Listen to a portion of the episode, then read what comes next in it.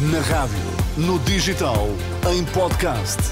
Música para sentir, informação para decidir.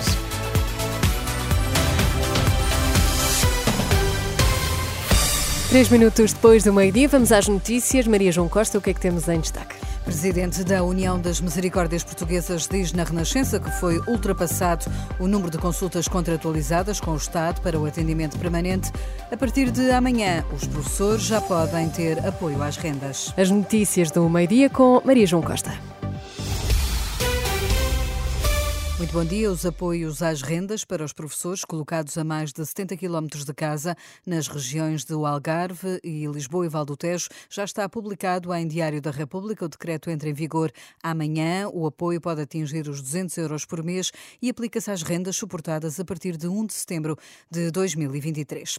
17 pessoas morreram nas estradas portuguesas em 12 dias. O balanço da quadra de Natal foi avançado esta manhã pela GNR e PSP num comunicado conjunto com a Autoridade Nacional Nacional de Segurança Rodoviária. Há também mais feridos graves, embora menos acidentes, Liliana Monteiro. Dos perto de 4.900 acidentes resultaram 17 vítimas mortais, mais 4 que em igual período ano passado.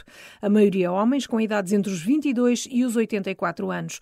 Há registro ainda de mais feridos, ao todo 1.412, mais 137 do que no ano passado. A maioria dos acidentes ocorreu em estradas nacionais, seguindo-se depois as autoestradas e as vias municipais. O excesso de velocidade esteve no topo topo das transgressões, segue-se depois a condução com álcool e, neste caso, foram detectados 1,3 mil condutores, com taxa superior ao legalmente permitido. 681 acabaram detidos. Predominaram as colisões e despistes, havendo a registar também atropelamentos. E até 2 de janeiro, a PSP e GNR continuam com o reforço de fiscalização nas estradas, numa campanha que tem como lema o melhor presente é estar presente.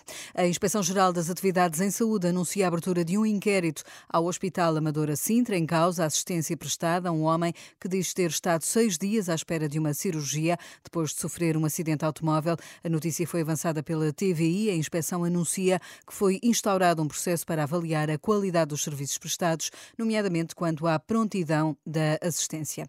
O presidente da União das Misericórdias Portuguesas fala no impacto brutal. Há uma corrida aos serviços de saúde do setor social por causa da crise nas urgências do Serviço Nacional de Saúde. A Renascença Manuel Lemos, confirma que já foi ultrapassado o número de consultas contratualizadas com o Estado para o Serviço de Atendimento Permanente. O responsável já contactou o Ministério da Saúde para se encontrar uma solução. Ontem, perante a situação tão difícil, eu coloquei o problema ao Sr. Ministro e aos secretários de Estado e ambos ficaram hoje de tentar encontrar uma solução.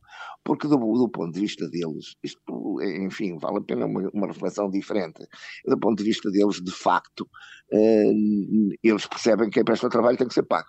Mas, naturalmente, isto, estas coisas, tal como estão na estrutura do Estado, têm que ir às finanças. E nas finanças, uh, isso demora meses a vir uma autorização. E, e como, e, e, este tipo de serviço não se compadece com esse tipo de, de, de resposta. Tem que ser uh, ou, ou, ou se abre ou se não abre.